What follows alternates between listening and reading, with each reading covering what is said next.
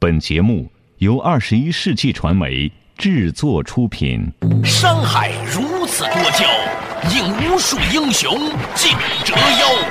数风流人物，还看我是梁东。大家好，我是吴伯凡。两个男人孕育五年，梁东、吴伯凡帮你坐着打通经济生活任督二脉，东吴相对论。好戏马上开场。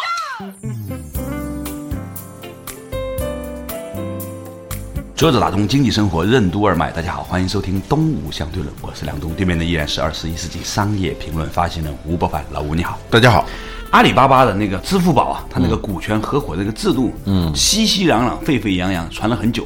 关于这个事情的背景呢，大家可以百度一下。哎，今天呢是有一个新闻说，这个原来呀，当年呢有人很多人指责马云呢把。支付宝从阿里巴巴拆出来之后呢，是要私相授受，装到自己的兜里面去，因为他自己在母公司就是阿里巴巴的股份并不高嘛，好像不超过百分之十。那很多人都认为他装下来之后呢，他在新的这个支付宝里面，他个人应该有更大的比例。结果今天宣布呢，他也不高，跟他在阿里巴巴的一样。这个消息呢，说明呢，就是马云呢希望借由这个方式证明给大家看。他呢，其实是个讲信用的人，尤其在这个美国上市的这个过程当中呢，让大家对他有有一个基本的信任，一个信任，因为这个美国人很在乎这个东西的嘛。对，如果是你的这个公司的股权上你都出现一些让人怀疑的东西，他怎么会买你的股票呢？对，但是这个消息背后是另外一件事情，就很多时候啊，我们要把一个消息呢拆开来几块来看。这两天呢，微信的支付这个事情呢，又变得更加的受人关注了。甚至呢，在北京的地铁里面呢，就是说，如果你用微信扫一扫来买那个汽水啊、豆奶啊那诸如此类的东西呢，你很便宜的价格，相当于是你每买一瓶水，它补贴你多少钱，让你呢开通你的微信支付功能。对，还挺火爆。据说它其实是一个诱饵了。嗯，用这个诱饵让你去使用它。你想想，一旦你学会了一种支付方式的时候，嗯，那就是财源。滚滚呐，对他们来说是吧？对你想想看哈，每一个人在买一个东西的时候，他不得不留下很多东西，比如你的银行卡的资料，你花了多少钱，你在哪里花的，甚至它可以让你一些预付的方式呢，沉淀一些资金。嗯，这就是为什么最近一段时间呢，互联网金融这个概念非常的火爆的原因。大家突然看到，原来阿里巴巴也好，腾讯也好。搞银行那是瞬间秒杀，同时还有一个新闻就是百度最近呢也推出了它的一个类似于像余额宝一样的这样一个理财产品。百发，然后呢也是日销售额好像是接近十个亿，好像它有一些政策上的问题，最近好像有关部门已经表态了。啊，对此表示强烈的关注是吧？那这几个事情的背后。都显示哦，下一场的关于互联网的战争将会爆发在金融和支付领域。对，以前嘛，我们说什么大战呢？三 Q 大战啊，三六零、腾讯，还有三 B 大战，三六零跟百度，以及有可能是小三之战，小米和三六零是吧？嗯，对。但我觉得以前爆发的这些战争啊，嗯，加起来都可能不如这个的当量大。对呀，炸药感觉以前呢，像越南在跟美国打，这次呢好像是美国跟苏联在打，是那种感觉。因为呢，这三家公司都是属于这个级别的了，嗯，大重量级是吧？嗯，所以这一场的这，而且围绕的是同一个东西，对，就是支付、互联网金融。当很多传统商业银行还在辩论什么叫互联网金融的时候，这些互联网公司他们已经干得热火朝天了。现在，如果用微信支付。你开通了第一次，第一次当然有点困难，你觉得会不会不安全？营销销售过程当中最难克服的就是最大静摩擦力，就是我们在地板上推一个箱子，最初的那一下子是最难的啊。对，一旦你推动了，它就比较好推了。就最大静摩擦力，它就用各种诱惑让你来减轻它的最大静摩擦力。对呀，一旦你开通以后，那你就会形成某种惯性。你想想看，很多人都觉得说我搞个微信就把钱花了，这行吗？但其实你想想，以前你刷信用卡的时候不也一样吗？那你发一个电子邮件的时候也有这种感觉，我就这么发一下，那边就收到了吗？就后来也行了，是吧？对。所以呢，刚开始的时候让你花一块钱买个东西，你试一下，哎，你发现一块钱也还可以花，而且它有个微信呢或者短信确认，是吧？哎，你觉得也行，然后你可以下次花五块钱、十块钱。以前人们也觉得说，网上支付买一个钻石、买一个手机，以前想都不可以想的，不认识这个人，我怎么把钱给他呢？后来有了支付宝，哎，大家也就这么花了。所以呢，理论。论上来说，微信这个事情呢，它会很快，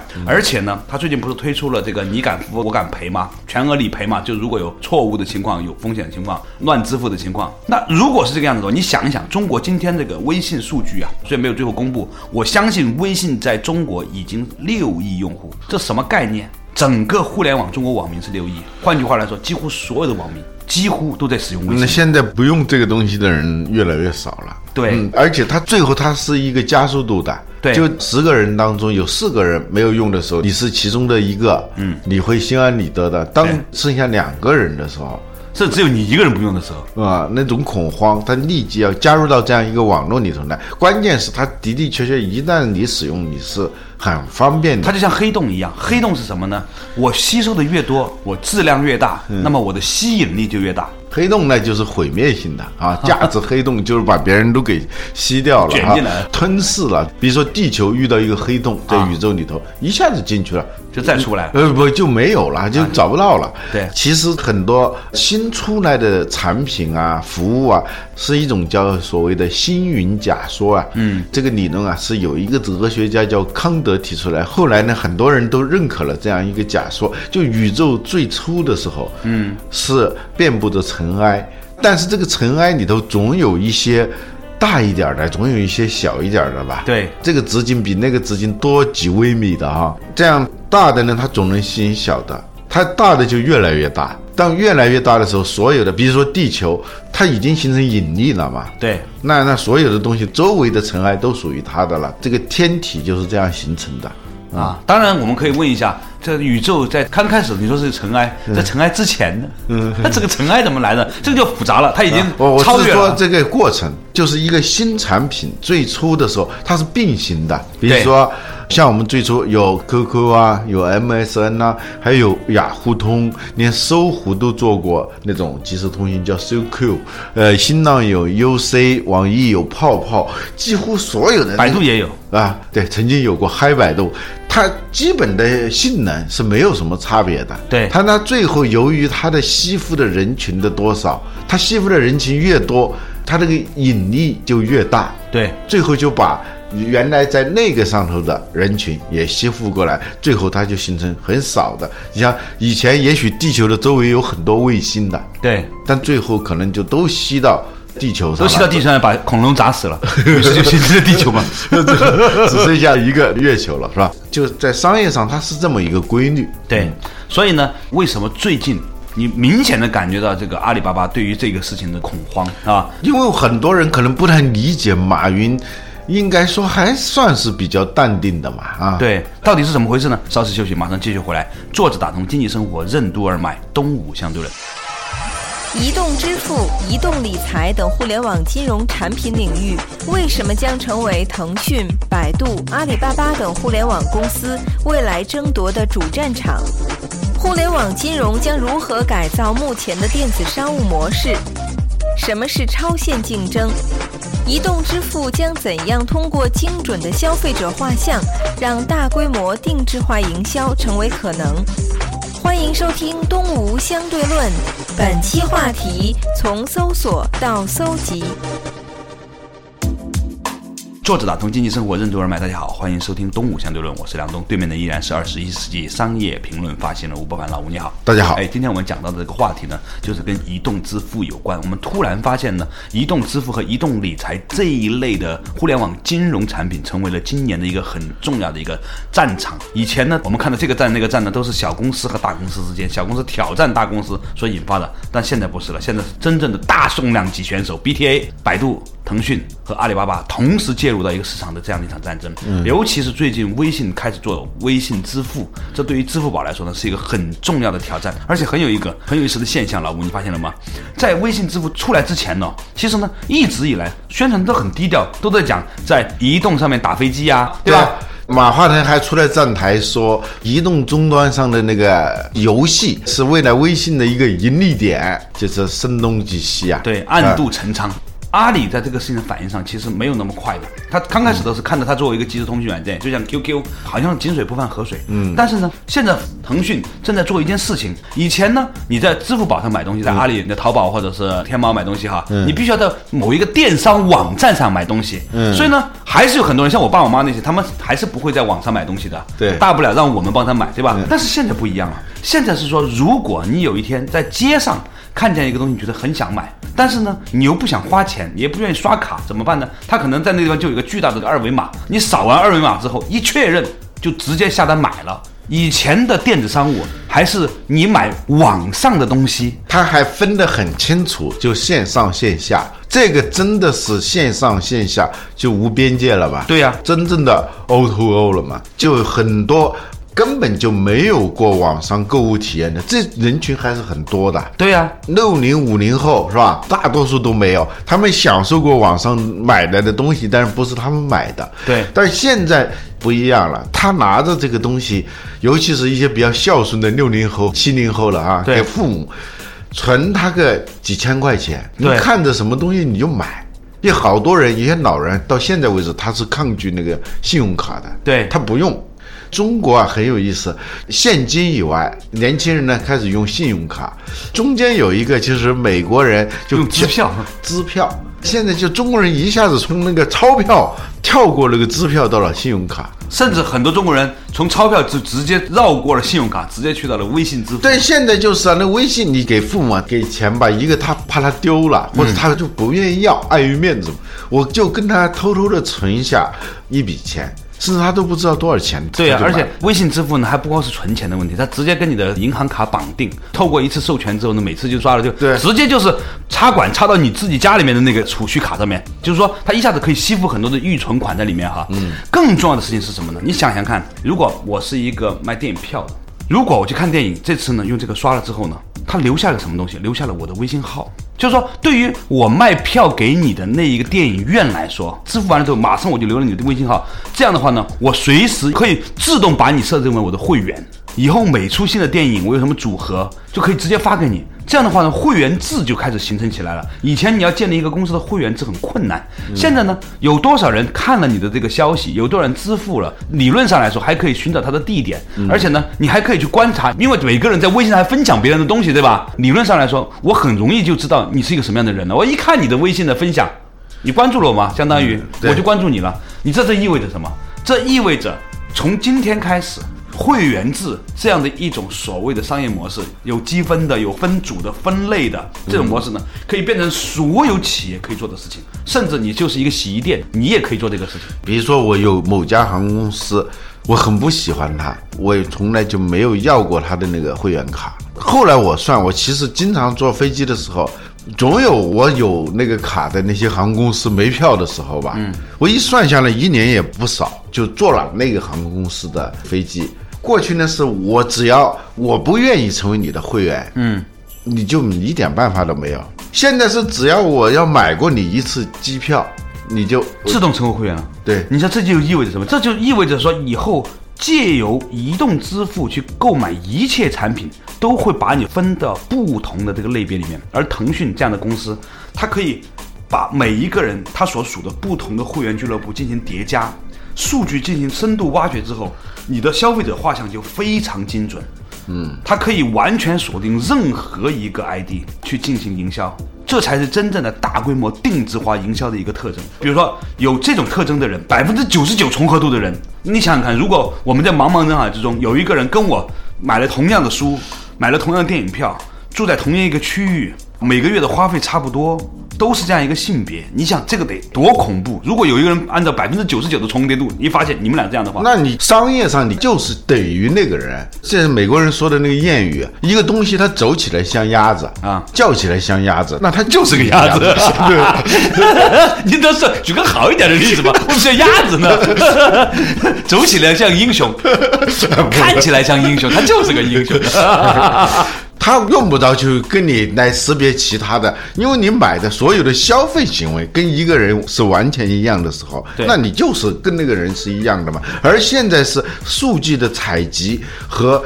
多面向的那种合成，就全息化，嗯，合成信息的这个能力就越来越强。你发现没有？现在就是搜索引擎真的是变了，嗯，就过去的是搜索，我要搜一个东西，现在是偷偷的在后头在合成你的各种碎片。过去是搜索，现在是收集，对。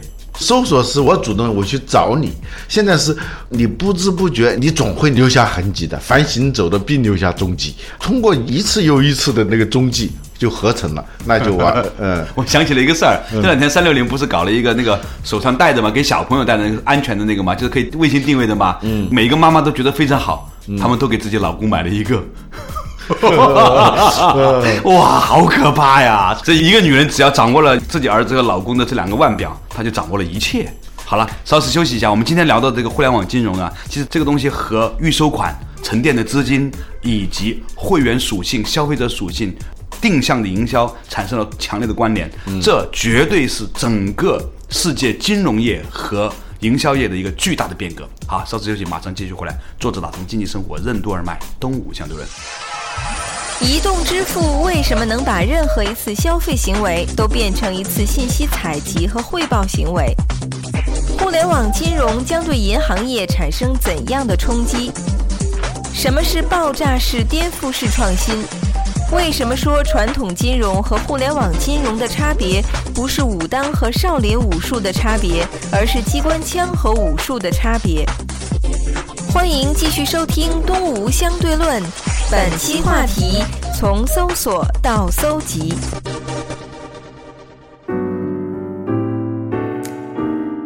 作者打通经济生活任督二脉，大家好，欢迎收听《东吴相对论》，我是梁东，对面的依然是二十一世纪商业评论发现人吴伯凡，老吴你好，大家好。我们今天讲到这个现在移动支付这样的情况呢，搅动了一个巨大的市场。在精准锁定一个消费者方面，他已经完全可以做到了。而且呢，他不是这个人，是一个流动的人。比如说，你又经常在哪里摇一摇啦，你在哪里扫了一扫啊，是吧？这样的话呢，他就可以精准的锁定你所在的位置。然后呢，如果他告诉你说，你把你的钱存在我们这个账号上，你还可以有一个利息，随时可以拿去支付，剩下的钱马上转为某一个理财产品，随时可以支付，随时可以用，但是随时可以存啊。那你想想看，他得多恐怖？他甚至是不需要专门的人对你服务，只需要机器在后台跟你进行一个精确的计算，嗯，就能够合成一个特别投合你需求的一种建议。对，这个时候就已经不是什么广告了。第一，它不广，嗯，它一点都不广，它就是针对你的。对。第二呢，它不是在告知你什么，对，它直接可以在为你服务。对，就像说你雇那些会计师、雇税务师、雇律师，他是在为你服务，所以你为服务买单就是另外一个概念了，心里面就不一样了。对，首先它是支付，任何一次支付都变成了一次向他汇报信息的过程。嗯，就是我们不停的在，除非你把微信全部关了，从来不使用。就是那句话，你旁边的人也会用，对他用了之后还要给你拍一张合影，然后分享到网上，还是能找得到你。现在图像的那个脸识别技术很厉害啊，嗯，你觉得你没有用，但是你的朋友可能就在一个饭局上拍完之后呢，分享到网上，你的脸还是被分享出来。嗯，是啊，支付只是金融行为当中的一种，嗯，相当于汇，嗯啊，存、贷、汇啊，这三个是不一样的。汇就是把钱。从这个账号转到那个账号，对，刚开始只是这样一个功能，对，但是存贷那些行为也是分分钟可以发而且汇还有一个很有意思的东西，你想过没有？比如说我是一个卖电脑的人，但是呢，我背后呢借了很多人的钱，比如说我的房租，假设租房子给我的人说我不收你房租了，按照你的销量提成，你每买一单单给我多少？比如说元器件供应商都是这样去算的话呢，他可以做一件事情，嗯，每一个消费者用微信一支付的时候，他在后台啊，按照一个程序把五笔钱按照百分比歘，瞬间就分到各个账号里面去了。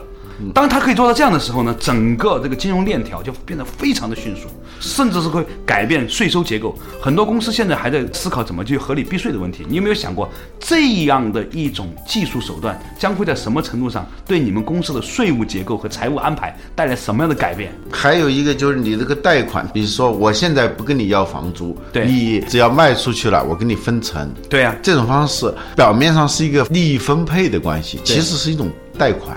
对。他已经贷了一个款给你了，你在还嘛？对这里头它有点像那个风投的那种方式了。，对传统银行你完全不懂得这个逻辑的。啊，而且你没办法分。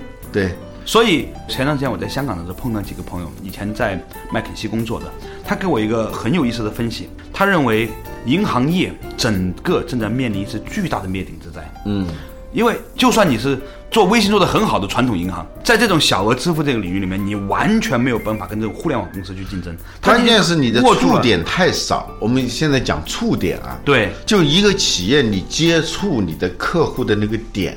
对好多银行说，我有几万家网点，嗯，那无非就是有几万个触点而已嘛。，对微信这种方式啊，或者是移动互联网其他那种方式，你说那个触点是多少啊？没法计算，就相当于每一个微信，你也就是开了一个网点嘛，嗯，就每一个人的微信上你都开了一个网点，而且呢，这个运营成本是零，银行你开这个网点是要有人员、房租、水电一大堆东西，而这个呢，它的好多交易都是自动完成的。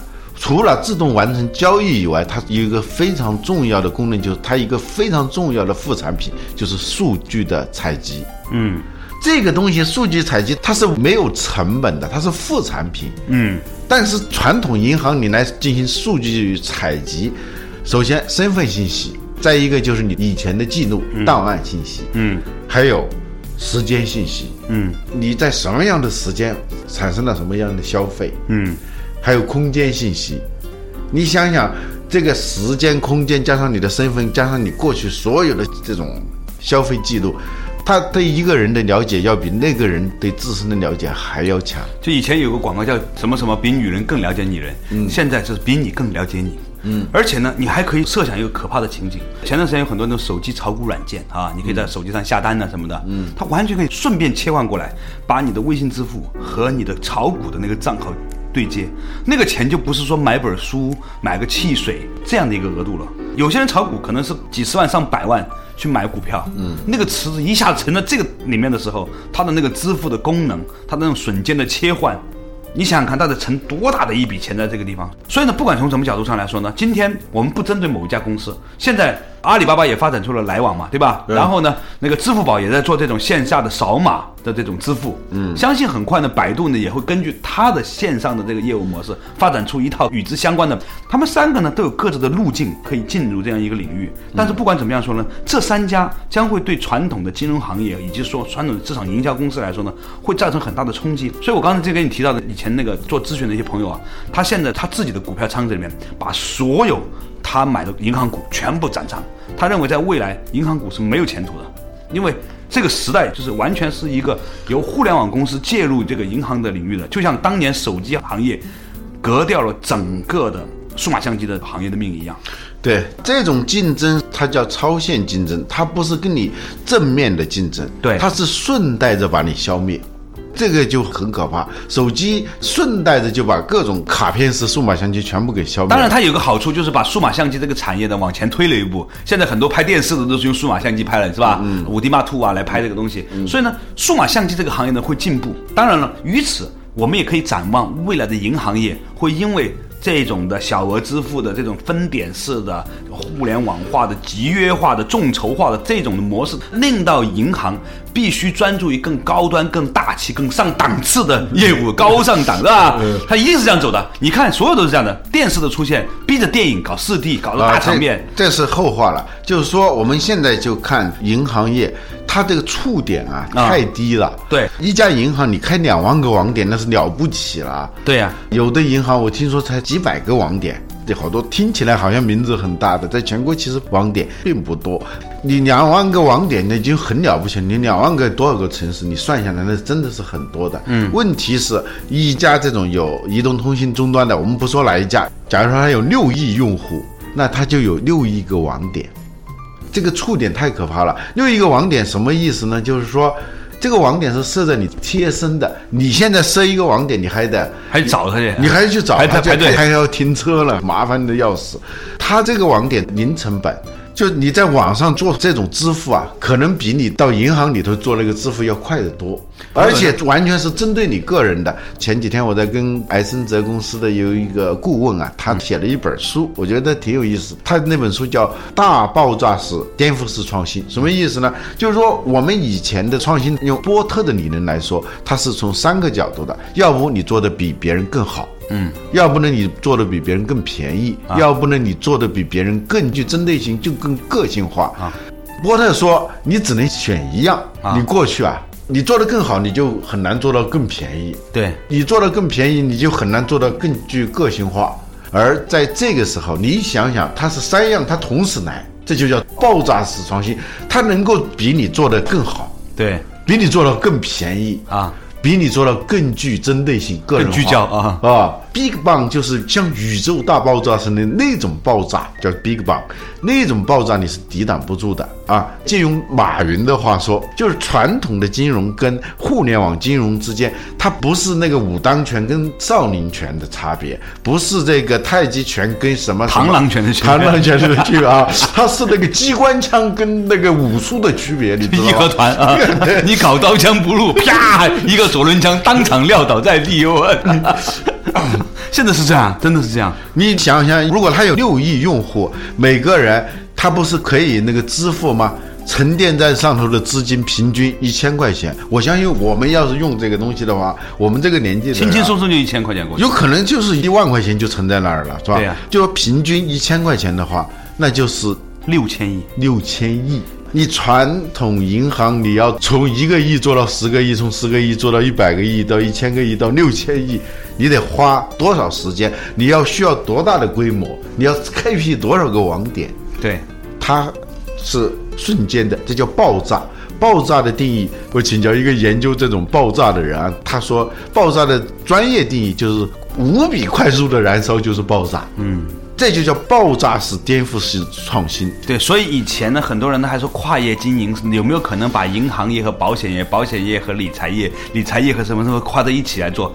那个东西呢，是你用一种权力资本的意志把几个业务模块捏合在一起的，它其实是骨肉分离的。但是。